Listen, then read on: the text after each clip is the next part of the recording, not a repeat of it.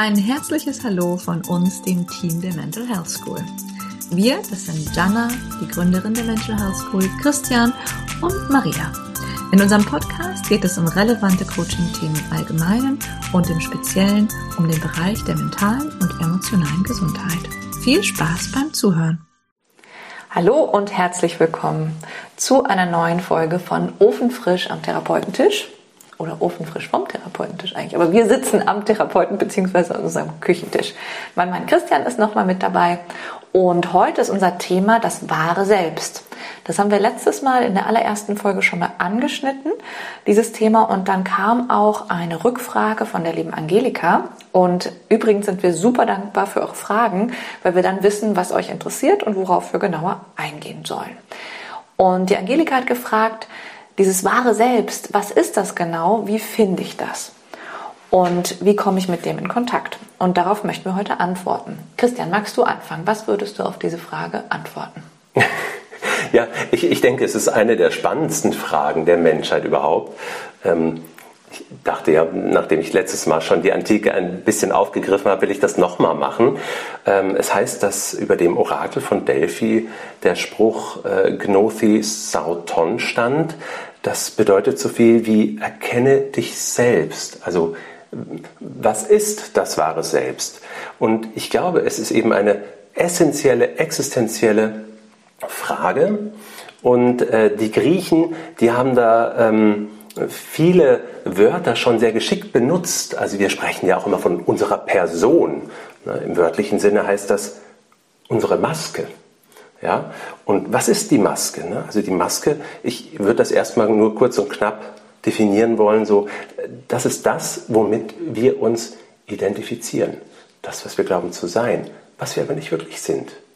Und wie es dazu kommt und wie man da vielleicht Bewusstsein reinbringen kann, da können wir mal gucken, was uns da noch alles zu einfällt. Mhm. Ich bin ganz ohr.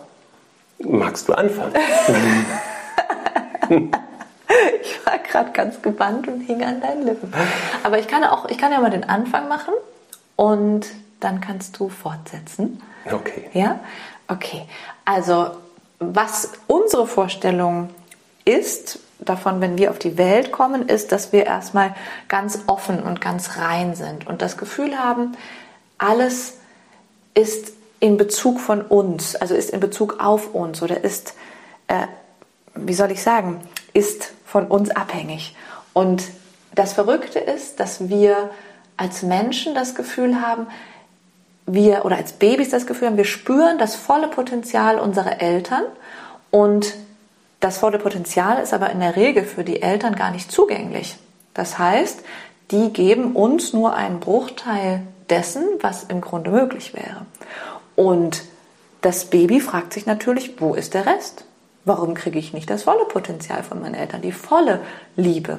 Aber wie wir alle wissen, sind wir alle nicht fertig, sondern wir sind auch in unseren Themen noch blockiert. Das heißt, wir haben in der Ahnenlinie verschiedene Urthemen, die uns prägen und die uns beeinflussen und blockieren und sammeln auch in unserem eigenen Leben bestimmte ja, blockierende Glaubenssätze und so weiter. Und dadurch ist das volle Potenzial nicht frei. Und das Baby wundert sich und bezieht eben, weil es alles in Bezug zu sich selber setzt, das auf sich selber. Das denkt, aha, okay, wenn ich das volle Potenzial nicht bekomme, dann scheint was mit mir nicht zu stimmen. Und da ist sozusagen schon die menschliche Urwunde gesetzt. Da ist das Gefühl entstanden, das wir alle haben, mit mir ist etwas nicht richtig. Ich scheine nicht, vielleicht irgendwann auch nicht gut genug zu sein, um die volle Liebe, die volle, das volle Potenzial meiner Umwelt zu bekommen. Und vielleicht magst du da weitermachen. Ja, ja, wie du schon gesagt hast, also da entstehen Glaubenssätze draus, ähm, wobei ich noch tatsächlich glaube, dass das Kind, da sind wir wahrscheinlich auch einer Meinung, ne, das noch nicht denkt, sondern das eher fühlt. Mhm. Ich glaube, das Denken kommt erst ein bisschen später, dafür braucht es erst noch die Sprache. Ja. Ja, aber so im Gefühl macht das Kind das draus, weil es noch gar nicht getrennt kriegt. Und ähm, je nachdem, wie das Umfeld mit dem Kind umgeht, prägt sich ein Glaubenssatz. Ne? Wenn die Eltern überfordert sind, kommt vielleicht so ein gefühlter Glaubenssatz wie, ich bin eine Zumutung, ich falle zur Last. Ne? Wenn die Eltern unzufrieden sind mit dem Kind, kommt vielleicht sowas wie, ich bin nicht gut genug. Ja, wenn, die, wenn die Eltern gar nicht offenen Herzens lieben können, ne? also was ist Liebe? Ein großes, anderes, schwieriges Thema. Ne? Ja, dann entsteht vielleicht so ein Glaubenssatz wie, ich bin nicht liebenswert. Ne? Oder im Verlauf eben auch, ich bin nur liebenswert, wenn ich so und so bin. Ja? Und ähm, jetzt kann man sich ja vorstellen, dass wenn ein Kind, was 100% Potenzial, also Aufmerksamkeit, Liebe, Verbundenheit spürt und es nicht kriegt, dass es dem Kind auch nicht gut damit geht. Ne? Also da, da entsteht schon emotionaler Ballast, der das Kind auch überfordert. Es kann es ja noch gar nicht in Worte fassen, es weiß ja gar nicht, was los ist. Es kriegt es gar nicht gegriffen, es fühlt sich nur schlecht. Ja? Und in der Regel fangen die Kinder dann irgendwann an, dieses, ich nenne das gern so das primäre Selbstbild, was irrational ist, was im Gefühl verankert ist, ja? weil wir es eben noch gar nicht richtig verstehen konnten, ähm, einen Umgang damit zu finden. Ja? Also eigentlich wollen wir diesen Schmerz, dieses sich nicht geliebt fühlen oder sich als Zumutung zu fühlen, den wollen wir nicht mehr spüren. Ja?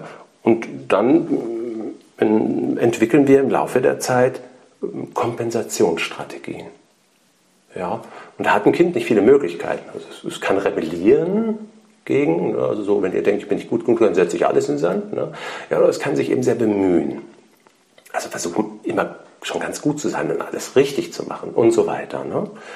Und daraus entsteht dann die nächste Identifikation. Also die erste ist schon aus dem Gefühl entstanden, ich bin nicht richtig zum Beispiel. Ne? Und die zweite ist, ähm, ich bin gut genug, weil ich ja alles so toll mache und dann immer Lob kriege. Ja? Und da kann man sich ja schon mal fragen, also wer bin ich denn jetzt wirklich? Bin ich jetzt dieses erste emotionale Selbstbild? Oder bin ich, das nenne ich dann gern das kompensatorische Selbstbild, was auch das erwachsene Selbstbild wird im Laufe der Zeit, was sich entwickelt, was eben ähm, rationalisiert ist, uns logisch erscheint, ne? wo wir irgendwo auch mit auf jeden Fall halbwegs in Frieden kommen müssen, um damit weiterleben zu können. Und das halbwegs sage ich, weil ich glaube, jeder kennt es, wer ist schon kognitiv mit sich ganz im Frieden. Ne? Also, und wer von diesen beiden äh, äh, Selbstbildern, dem emotionalen, primären, kindlich fixierten oder dem sekundären, kompensatorischen Erwachsenen, wer bin ich? Die Frage würde ich gerne erstmal kurz so im Raum stehen lassen wollen. Aber vielleicht hast du auch dazu noch was zu sagen. Nee. Nein? Nein, also ich würde, ich würde ja die Auflösung vorwegnehmen. Insofern darf, okay. darfst du das gerne auflösen. Dann, werde ich es mal versuchen aufzulösen. Also aus meiner Sicht weder noch. Ja? Also das kompensatorische Ich entsteht ja in Reaktion auf das primäre Ich. Also um eben diese schwierigen Gefühle, die da drin gebunden sind, die wir nicht fühlen wollen, nicht fühlen zu müssen. Also das ist ja nur eine Reaktion darauf. Ne? Und das primäre Ich könnte man sagen, ah, dann bin ich ja das primäre Ich. Ich bin nicht gut genug, ich bin nicht liebenswert, bin nicht richtig, bin eine Zumutung, was weiß ich noch. Ne? Ja, aber, da hast du es mir ja auch schon vorweggenommen, das ist ja nur die frühe Spiegelung des Umfeldes. Ja? Und wie du schon auch aus meiner Sicht richtig gesagt hast, also wo wir einer Meinung sind sozusagen, ne? Ähm, das hat ja nichts damit zu tun, dass das Kind nicht richtig ist, also das hat höchstwahrscheinlich was damit zu tun, dass das Umfeld nicht in der Lage ist, alles zu geben. Ja, und wo, woran liegt das? Ne? Also du hast auch schon so über die Generationen, über die Ahnenreihe gesprochen. Ne? Ich glaube, dass ähm, solange wir quasi so einen frühen Schmerz nicht verarbeitet haben, immer einen inneren Konflikt haben. Ein innerer Konflikt bindet immer etwas in uns. Ja? Und solange der nicht gelöst ist, können wir das gar nicht geben. Und zudem haben wir ich nenne das gerne blinde Flecken. Ja, das heißt, unbewusste Anteile, gewisse ähm, Gefühle oder Konstellationen, äh, die wir gar nicht wahrnehmen können, auch vom Kind nicht wahrnehmen können, darauf gar nicht eingehen können. Ja? Und deswegen können wir dem Kind nicht alles geben. Und ich glaube, noch keiner von uns ist in der Lage, da ganz fertig, ganz bewusst dem Kind alles geben zu können. Ja? Und in dem Sinne ist das Problem aus meiner Sicht, dass das Kind aber noch nicht in der Lage ist, das zu erkennen. Also, ah, Mama und Papa, bei denen klemmt noch was. Da, da stimmt was nicht so ganz. Nee, nee, kann es nicht. Es denkt, mit mir stimmt was nicht. Ja? Und, und das, deswegen hat es diese Macht. Ja? Es ist quasi der Glauben des, äh, Glaube des Kindes an die, Perf an die Vollkommenheit der Eltern. Okay, das heißt, wir wissen jetzt, die Kinder empfinden ein falsches Grundgefühl von ich bin nicht richtig und kompensieren das darüber, dass sie zum Beispiel besonders hilfreich sind, besonders lustig, besonders, weiß ich nicht, zuvorkommt oder wie auch immer, pflegeleicht. Und dann, wie kommen wir denn jetzt zum wahren Selbst? Was ist denn jetzt das wahre Selbst, wenn es weder noch ist? Ja, eine, eine wunderbare Frage, genau. Ähm, aus meiner Sicht ähm, sind wir quasi ja das beide nicht wirklich, sondern das sind ähm, quasi Identifikationen. Ja, also wir haben uns mit unserer Wahrnehmung, mit unserer uns zugespielten Rolle in der Familie identifiziert. Und ich glaube, es geht erstmal darum, dass wir das bewusst kriegen. Ja? Und wenn man das bewusst kriegt, und da werde ich auch gleich noch ein bisschen was zu sagen, ähm, dann kann man erkennen, was man nicht ist. Ja? Und meine Erfahrung ist, je mehr wir quasi diese falschen Identifikationen in uns erkennen, umso mehr kriegen wir ein Gefühl für das, was übrig bleibt. Und das ist aus meiner Sicht das, das, das wahre Selbst. Ja, das ist äh, schwierig in Worte zu fassen. Ich, ich mag den Begriff der Erleber in uns. Ja, also das, oder auch der Raum, in dem wir wahrnehmen und empfindungsfähig sind, ja, ohne eben diese Störfelder. Und ich glaube, äh, je mehr wir damit in Kontakt kommen, und ich glaube nicht, dass da einer äh, ja schon die Erleuchtung erlangt hat, auf jeden Fall kenne ich keinen, der es mir glaubhaft vermitteln konnte. Ja, ähm, aber sicher ausschließen kann ich es natürlich nicht. Ähm, auf jeden Fall, äh, da sind wir alle noch auf dem Weg, also im, im, im Entstehen, im, im Wiederentdecken, im Werden. Im Wiederfinden trifft es viel eher. Ne? Und ich glaube, dass das möglich ist, indem man im Hier und Jetzt anfängt. Ne? Und das ist, indem ich erstmal merke, was ich tue, wie ich interagiere. Also primär in Beziehungen spiegelt sich alles wieder. Und über quasi meine Interaktionen, da kann ich den nächsten Schritt machen und mich fragen, was motiviert mich jetzt eigentlich gerade dazu, das zu sagen oder etwas nicht zu sagen oder etwas zu machen? Und diese Motivation, wenn man der wiederum nachgeht, dann stellt man fest, wenn man ehrlich mit sich ist, dass das eher so Sachen sind, wenn man das mal so aussprechen würde, für die man sich vielleicht schämen würde. Ne? Ja, ich will es besser wissen. Ne? Oder ah, ich möchte, will gemocht werden. Ne? Ja, und dann merkt man, ich will es besser wissen, da könnte eben dahinter der Glaubenssatz stehen, ich bin nicht gut genug. Hinter dem Glaubenssatz oder hinter dem ähm, Ich möchte gemocht werden, könnte es der Glaubenssatz stehen, für das, was ich bin, bin ich nicht liebenswert. Ich muss irgendwas tun, um. Ja? Und das kann dann dann quasi vom kompensatorischen Ich, ne, also warum mache ich das, hin zu dem Glaubenssatz, der dahinter steht, führen. Und im Weiteren kann eben auch ein Bewusstsein dafür entstehen, was da mal gefehlt hat, was da noch für ein Schmerz, für ein emotionaler Schmerz drin hängt. Und dieser emotionale Schmerz, der quasi in diesem Glaubenssatz hängt, das ist quasi der Schmerz der frühen unerfüllten Bedürfnisse. Und der erhält diese ganze Thematik aus meiner Sicht überhaupt am Leben. Das ist wie der Akku, der noch emotionale Ladung hat, die sich noch nicht entladen hat, ja, die wiederum uns dann immer wieder dazu nötigt, irgendwas zu machen, damit wir das nicht fühlen müssen. Also kompensatorisch, um den alten Schmerz nicht fühlen zu müssen. Und wenn wir bereit sind, uns dem zu stellen, dann kann da noch was bewusst werden und dann kann da auch was nachverarbeitet werden. Und nach und nach ähm, entsteht eben dann immer mehr ähm, Klarheit. Also vielleicht auch erstmal, was ich nicht bin und im Verlauf aber auch ein Gefühl dafür, was ich wirklich bin. Weil das, was ich wirklich bin, das werden wir mit dem Kopf nicht erfassen können. Mhm. Das ist nur im Gefühl möglich.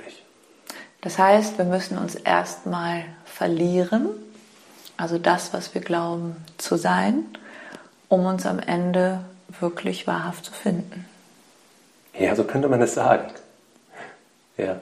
Ja, vielleicht ja sogar im übergeordneten Sinne. Ne? Also ähm, jetzt könnte man sagen, was stimmt denn nicht mit der Welt, dass das hier alles so läuft, ja. Aber vielleicht gilt es auch da, also sich erstmal zu verlieren, ja, um Erfahrungen zu machen, ähm, die ich vielleicht gar nicht machen könnte, wenn ich schon im wahren Selbst oder Bewusstsein wäre. Ne? Mhm. Ja. Aber dann geht es schon Richtung Sinn des Lebens oder Sinn von Leid, Sinn von Unbewussten. Ne? So oder so, ich glaube, es gibt einen Sinn. Wie er genau ist, äh, das darf jeder für sich selber, glaube ich, rausfinden und ergründen. Ja, wenn du jetzt ähm, einen konkreten Weg vorschlagen würdest oder ein, ein hilfreiches Konzept oder ein, ähm, etwas, was vielleicht dir persönlich geholfen hat, um deinem wahren Selbst näher zu kommen. Was, was würdest du sagen? Also was hat dir geholfen auf deinem Weg? Ja, also da bringst du mich jetzt ein bisschen in die Bredouille. Ähm, also da geht es um die Frage Werbung machen oder nicht Werbung machen. Ne? Aber ich, ich rede einfach mal aus meinem Leben, aber es ist eben auch gerade etwas, was wir ähm, quasi auch versuchen äh, auf die Beine zu stellen und anzubieten. Äh, also mir hat meine Selbsterfahrung in der psychotherapeutischen Ausbildung sehr geholfen. Ne? Und ähm, also gerade die Gruppenselbsterfahrung. Ja, ähm, in der Gruppe gab es eben dann gewisse Konflikte und dann hat man relativ schnell festgestellt, ähm, dass man da äh, Rollen einnimmt, die man gut kennt. Ne? Also der eine, der immer Verantwortung übernimmt, der andere, der immer helfen will, der eine, der immer das schwarze Schaf ist. Also der, der, der war vorher auch schon oft das schwarze Schaf. Und irgendwann stellen die Leute in der Regel fest, hey, in meiner Ursprungsfamilie als Kind war ich das auch schon immer. Ja? Also da reinszeniert sich immer was. Und äh, diese Interaktionen, die haben ganz schnell emotionalen Druck. Also der, der, versteht mich nicht oder der beleidigt mich, ja. Und da, da, da wird ja schon deutlich, was da noch an Wumms dahinter steht. Ne? Und da hat der eine halt ein bisschen mehr Wumms, der andere ein bisschen weniger und ähm, jeder an einem bisschen anderen ähm, kritischen Punkt oder manche nennen es Triggerpunkt. Ne? Und ähm, in, in so einem Kontext kann man aus meiner Sicht sehr schnell ähm, erstmal die, die für sich relevanten Kernthemen erkennen. Bis die allerdings, äh, ja, wie soll ich sagen, ausreichend bewusst sind, dass sie äh, auch äh, beginnend Lösungen erfahren können, das sind dann oft längere Prozesse. Das ist nicht, dass man da einmal so, ah, jetzt habe ich es erkannt und jetzt weiß ich und jetzt löse ich es. Ne? Dann sind wir wieder im Kognitiven. Ne? Äh, der, der Kopf kann die Probleme nie lösen. Trotzdem ist es oft wichtig, dass er sie erstmal erkennt. Ja, ähm, aber es ist ein emotionales Problem. Es ist eben das primäre Ich und da, da, war der Kopf noch gar nicht da. Der hatte noch gar nichts zu melden. Der hatte noch gar keine Sprache. Ja? Und ähm, dann geht es eben wirklich äh, nur noch um die emotionale Ebene, um das Erfühlen, um das Erkennen, um das Annehmen, Zulassen, Durchlassen, Loslassen. Ja? Mhm. Und dann bleibt was übrig. Und, hier, hier, ja? und das, was übrig bleibt, wie gesagt, ähm, ich glaube, das ist das, wo die, mehr, die Welt mehr vom Rauchen könnte. Hm. Das lasse ich jetzt mal kurz wirken, weil ich bin da ganz bei dir. Ja, davon könnte die Welt mehr brauchen. Weniger Masken, mehr wahres Sein. Für mich war es auch ein Weg, überhaupt im Sein sein zu können die Selbsterfahrung, weil ich früher jemand war, ich war sehr unter Strom und habe immer ähm, aus so einer inneren Not auch heraus ähm, Dinge tun müssen, also leisten müssen, um mich wertvoll zu fühlen. Und ich bin damit mit Sicherheit noch nicht fertig, also ich kann auch immer noch ein Stresshäschen sein, aber es ist schon ganz anders als früher. Also für mich ähm, geht es auch viel mehr darum, wirklich im, im Erspüren zu sein. Also was gerade was gerade dran ist, welche Impulse gerade in mir sind. Und das, dazu hatte ich früher gar keinen Zugang, weil ich einfach so voller Gedanken war und voller mh, mm, Dinge, die man so tun muss, um zu. Und da hat mir tatsächlich auch die Gruppenselbsterfahrung oder auch die Einzelselbsterfahrung ähm, sehr weitergeholfen. Und Was mir nochmal so in den letzten Tagen wirklich sehr bewusst wurde, ist, dass wirklich, was du eben schon gesagt hast, der Kopf nicht in der Lage ist, die Dinge zu lösen. Also wir haben ja öfter auch mit Coaches zu tun, ähm, die wir supervidieren oder ähm, ja, die auch äh, unsere Ausbildung buchen. Und viele Coaches haben tatsächlich ganz, ganz viel schon verstanden über das Menschsein, über das Denken, ähm, über die Prozesse, die Glaubenssätze, die wir so haben. Und was mir aber immer wieder auffällt, ist, dass das alleinige Verstehen nicht weiterhilft, sondern das Einzige, was wirklich weiterhilft, ist das emotionale Nachverarbeiten, das wirklich ins Gefühl gehen und dort eigentlich auf die Lösung warten, in die Lösung hineinleben. Also je näher wir uns den Urschmerzthemen annähern, das ist mir den letzten Tagen auch nochmal sehr bewusst geworden, wo ich auf einmal ganz tief gespürt habe, aha, meine heftige Reaktion auf ein Ereignis, was ich gar nicht, das konnte ich gar nicht kognitiv kontrollieren. Das hatte wie ein Eigenleben. Es hat mich quasi emotional davongetragen, während mein Kopf gesagt hat, was macht sie denn da? Wo, wo rennt sie denn hin? Was ist denn das Problem? Es ist doch eigentlich gar nicht so ein Ding. Aber meine Emotion hatte ein Eigenleben. Und da hast du auch richtig nochmal gesagt, so wie wir emotional mit uns umgehen, so ist mit uns umgegangen worden. Und das ist ja auch erstmal etwas, was Anerkennung braucht. Aha, okay, ich gehe, weil viele Menschen kommen auf mich zu und sagen, ja, ich habe so Schwierigkeiten, ähm, in die Selbstliebe zu kommen oder äh, mir was Gutes zu tun, Selbstfürsorge und so weiter. Das ist gerade ein ganz großes Thema weil viele Menschen gar nicht wissen, was sie tun sollen oder sie machen das dann mechanisch, aber können es eigentlich gar nicht selber nehmen, weil etwas noch dazwischen steht. Und ich glaube wirklich, dass dazwischen steht, dass wir irgendwo abgespeichert haben, ich habe das nicht verdient, dass besser mit mir umgegangen wird, weil ich es nicht erlebt habe. Das heißt, wenn die Eltern nicht nachsichtig zum Beispiel mit uns umgegangen sind, ähm, viele Menschen sind sehr perfektionistisch, erlauben sich keine Fehler. Ich auch, also ich musste das wirklich auch oder muss immer noch ähm, lernen, Fehler zu machen. Ähm, dann wissen wir, aha, okay, das hat sich das Kind ja nicht ausgesucht, das kommt ja nicht auf die Welt und denkt, ach, Fehler sind ja richtig blöd, sondern das hat gelernt, dass Fehler vielleicht etwas Schwieriges sind, das hat vielleicht äh, dann Beschämung erlebt, das hat vielleicht Strafe erlebt, das hat vielleicht ähm, Verurteilung erlebt, Liebesentzug. Und da sind dann die Wurzeln dessen gesetzt, wie wir dann eben mit unseren eigenen Fehlern irgendwann umgehen. Das sind quasi, ähm, das nennt man in der Psychotherapie Introjekte. Das sind dann die Eltern Introjekte. Dann braucht man nicht mehr die Eltern, die uns strafen, das übernehmen wir dann selber die Rolle. Und je mehr uns das bewusst wird, desto mehr können wir eine andere Instanz, eine stabile Instanz in uns etablieren, die nicht mehr reaktiv ähm, auf Situationen. Also wir gehen, das trägt uns dann nicht mehr so schnell davon. Und wenn es uns davon trägt, dann hat das aber auch noch eine Bedeutung. Dann können wir spüren, aha, okay, da steht tatsächlich noch was dahinter, dem muss ich mich nochmal zuwenden. Amen. ja, dem kann ich mich nur anschließen. Okay. Wir sind auch schon fortgeschritten in der Zeit. Eine letzte Sache noch. Ich würde euch gerne noch eine kleine Übung mitgeben, ähm, wie ihr schon mal vielleicht das wahre Selbst auch für euch erfahrbar machen könnt. Und zwar ähm, ist das momentan meine Lieblingsübung. Ich habe nämlich irgendwann gemerkt, dass ich meinen Klienten eine besondere, also eine, was heißt eine besondere, aber eine bestimmte Energie zur Verfügung stelle, die ich mir selber gar nicht zur Verfügung stelle. Und es ist tatsächlich möglich, das eigene Energiefeld, was wir so haben, was jeder was ja mitbringt, uns selber zur Verfügung zu stellen. Und dafür können wir uns einfach erstmal mit, erstmal reinspüren, was ist denn die Energie, die ich ausstrahle? Strahle ich eine Ruhe aus? Strahle ich ein Behüten aus? Was auch immer. Und diese Energie kannst du mal wie einen Mantel, eine Decke um dich selber herumlegen und kannst einfach mal spüren, was es mit dir macht. Also wenn wir sozusagen als ähm, ja uns selbst etwas geben, uns selbst etwas geben, was wir wahrscheinlich noch nie gemacht haben, was wir aber anderen einfach zur Verfügung stellen. Genau. Das ist ein kleiner Input von mir noch heute.